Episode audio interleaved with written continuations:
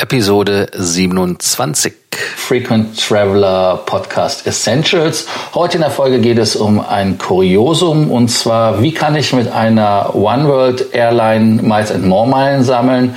Ganz einfach, Cathay Pacific.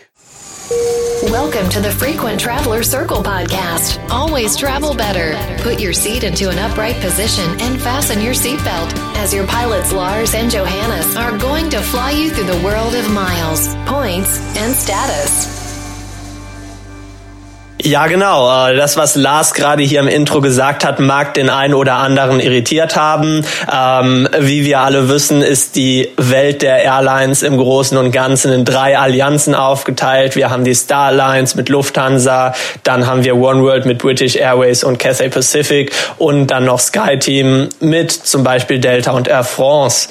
Ähm, genau. Was alle wissen, ist, dass man natürlich mit Star Alliance Airlines fliegen kann und dann bei einer anderen Airline sammeln kann. Was allerdings wirklich äh, gewissen Seltenheitswert hat, ist, dass man mit einer Airline aus einem anderen Verbund fliegt und trotzdem Meilen sammeln kann.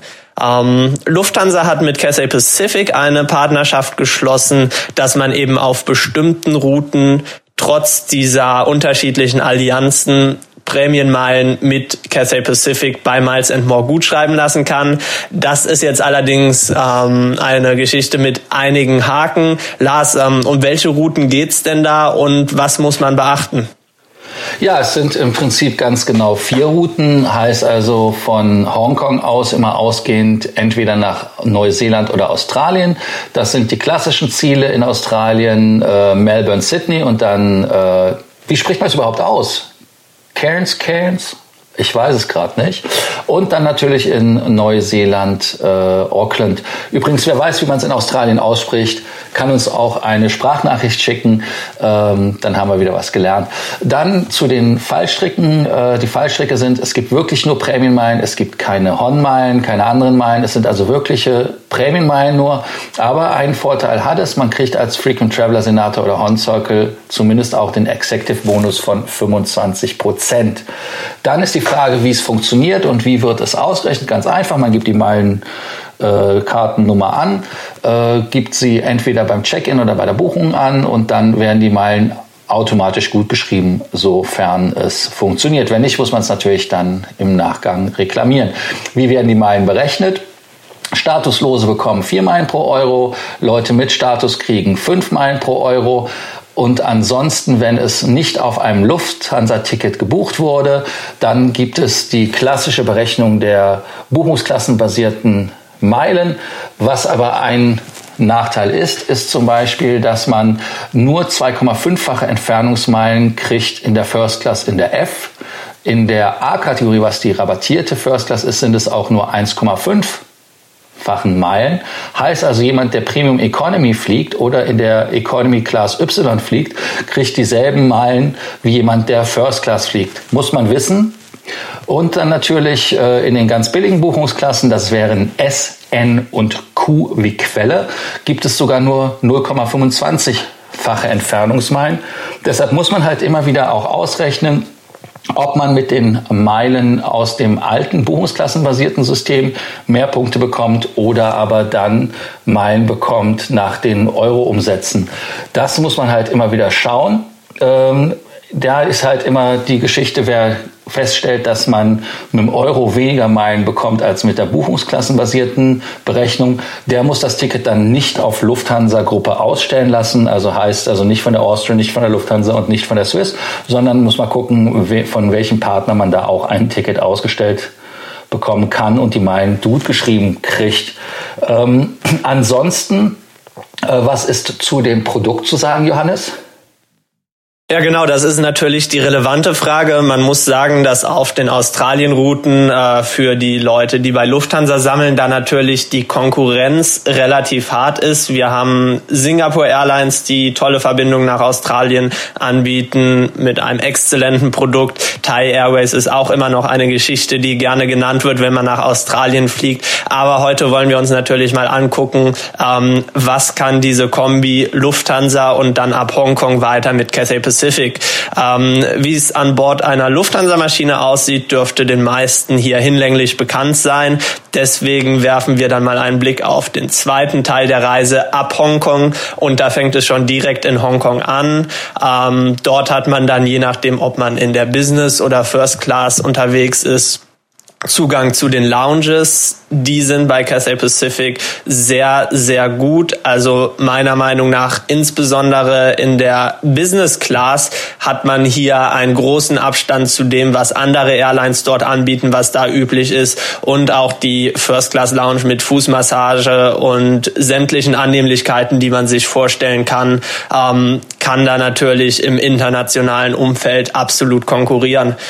Wenn man dann an Bord schaut, ähm, es ist eine Fünf-Sterne-Airline, dementsprechend gibt es da auch keine größeren Fehler oder Probleme. Cathay Pacific hat eine Langstreckenflotte und nach ähm, Australien ist man natürlich dann auch häufig in Triple Sevens unterwegs. Dort hat man dann in der Business Class ähm, so eine Konfiguration Reverse Herringbone ist da der Fachbegriff. Also man hat diese ähm, seitlich angeordneten Sitze. Jeder Sitz hat direkten Gangzugang, äh, also man muss nie über jemanden drüber klettern. Die Sitze sind natürlich fully flat, wie man das heutzutage erwartet. Man kann also sehr bequem drin liegen. Und auch, was für viele immer ein Thema ist, ähm, der Platz für die Füße. Da kann man sich auch wirklich ausstrecken, wenn man größer ist und ist da nicht ganz so eingequetscht wie bei anderen Airlines. Ein weiterer Punkt ist natürlich auch immer das Catering. Was gibt es an Bord? Ähm, da muss man sagen, Cathay Pacific natürlich aufgrund der ähm, Geografie ähm, ein Fokus auf asiatischem Essen. Wer gerne chinesisches Essen mag, der ist dann natürlich richtig aufgehoben. Da machen wir immer wieder die Erfahrung, dass auch wenn es natürlich bei, bei Lufthansa auf Asienstrecken immer auch asiatisches Essen gibt, dass bei den heimischen Airlines nochmal ein Stück authentischer ist. Bei Cathay Pacific muss man sich da auch nicht über die Qualität Sorgen machen. Das ist schon sehr ordentlich. Getränkemäßig wird man auch über alle Klassen hinweg gut versorgt. Es sind nicht immer die ähm, ganz High-End-Getränke in der Business Class, allerdings ein sehr guter Standard, so dass man dass man da rundum zufrieden sein kann.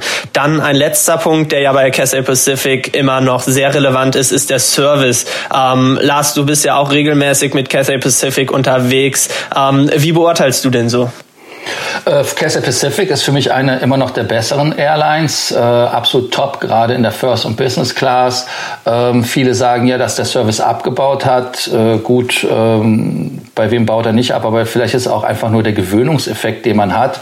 Äh, wenn ich einfach nur daran zurückdenke, was ich äh, bei Cathay Pacific in der First Class als äh, Frühstück hatte, da gab es frisch zugerichtete Eier, als es bei Lufthansa das äh, Pfannengate gab. Also das heißt, in der First Class gab es keine Pfannen, jetzt gibt's die wieder. Äh, das gab's da, das fand ich ganz toll. Ähm, und natürlich, was auch interessant ist für mich persönlich bei äh, Castle Pacific, ist das Angus Beef Striploin, was da gemacht wird mit zum Beispiel äh, äh, Pilzen. Das sind in dem Fall Portobello, glaube ich, gewesen. Und es war Spargel und auch ähm, ofengeröstete Kartoffeln, wenn ich das richtig im Kopf habe. Äh, das war etwas, was ich sehr gerne gegessen habe. Ähm, ansonsten haben sie aber auch natürlich äh, chinesische Sachen äh, mit, mit Schwein. Das ist eigentlich übrigens eine, eine der wenigen Fluggesellschaften, wo ich mich aktiv daran erinnere, dass es Schwein gab auf der Karte, fällt mir gerade auch so ein. Und natürlich als Highlight, das ist äh, absolut top, das sind die äh, belgischen Waffeln. Die sind super gemacht. Die gibt's mit Pudding, ähm, Vanille-Eiscreme oder natürlich dann auch ähm, mit einem äh, Bärenkuli. Ähm, da, also vom Service her absolut top. Äh, ihr merkt vielleicht, wie ich wieder anfange zu schwärmen. Ähm, ich muss damit aufhören, sonst wird das wieder zu lang mit dem Podcast heute, mit der Folge. Johannes, Fazit. Ja, dann kommen wir doch direkt noch zu einem Fazit. Also unserer Meinung nach ist der ähm, diese Partnerschaft im Meilensammeln definitiv ein tolles Upgrade für die Leute, die bei Miles and More sammeln. Man hat eben nach Asien, äh, über Asien nach Australien nochmal eine zusätzliche Option zu den bereits bestehenden Verbindungen mit Thai und Singapur, kann dementsprechend auch mal ein Stopover in Hongkong einlegen. Unsere Empfehlung ist da ganz einfach, die Airlines, die nach Australien zur Debatte stehen in der Starlines, bieten alle ein sehr gutes Produkt an. Also da kann man sich wirklich nicht beschweren wenn jetzt ähm, die Senator-Requalifikation noch fraglich ist, dann ist es meistens sinnvoll, mit einer der anderen Airlines zu fliegen, also Thai oder Singapore Airlines, um da eben noch die Statusmeilen zu sammeln. Wenn man jetzt aber die 100.000 Statusmeilen im Jahr schon gesammelt hat und dementsprechend ähm, die weiteren Meilen mehr oder weniger keine Bedeutung mehr haben, die weiteren Statusmeilen, dann ist es definitiv eine Überlegung wert, ähm, zu schauen, ob man denn nicht mal die Kombination über Hongkong ausprobieren will und sich dann von Cathay Pacific verwöhnen lässt. Ja, super, dass ihr uns wieder zugehört habt bei unserem Podcast. Wenn ihr das schon mal ausprobiert habt oder auch äh, Erfahrung gesammelt habt mit Cathay Pacific und Lufthansa Meilen sammeln, dann lasst es uns doch wissen. Schreibt uns unter den Podcast auf Facebook, E-Mail und natürlich nicht vergessen, wenn ihr wisst, wie man die Stadt in Australien richtig ausspricht, äh, lasst uns eine Sprachnachricht zukommen. Wir freuen uns. Bis bald. You for listening to our podcast, Frequent Traveler Circle. Always travel better. Frequent Traveler Circle offers world class travel consulting to help you get the most out of your travel. Find out more about our membership options at www.ftcircle.com.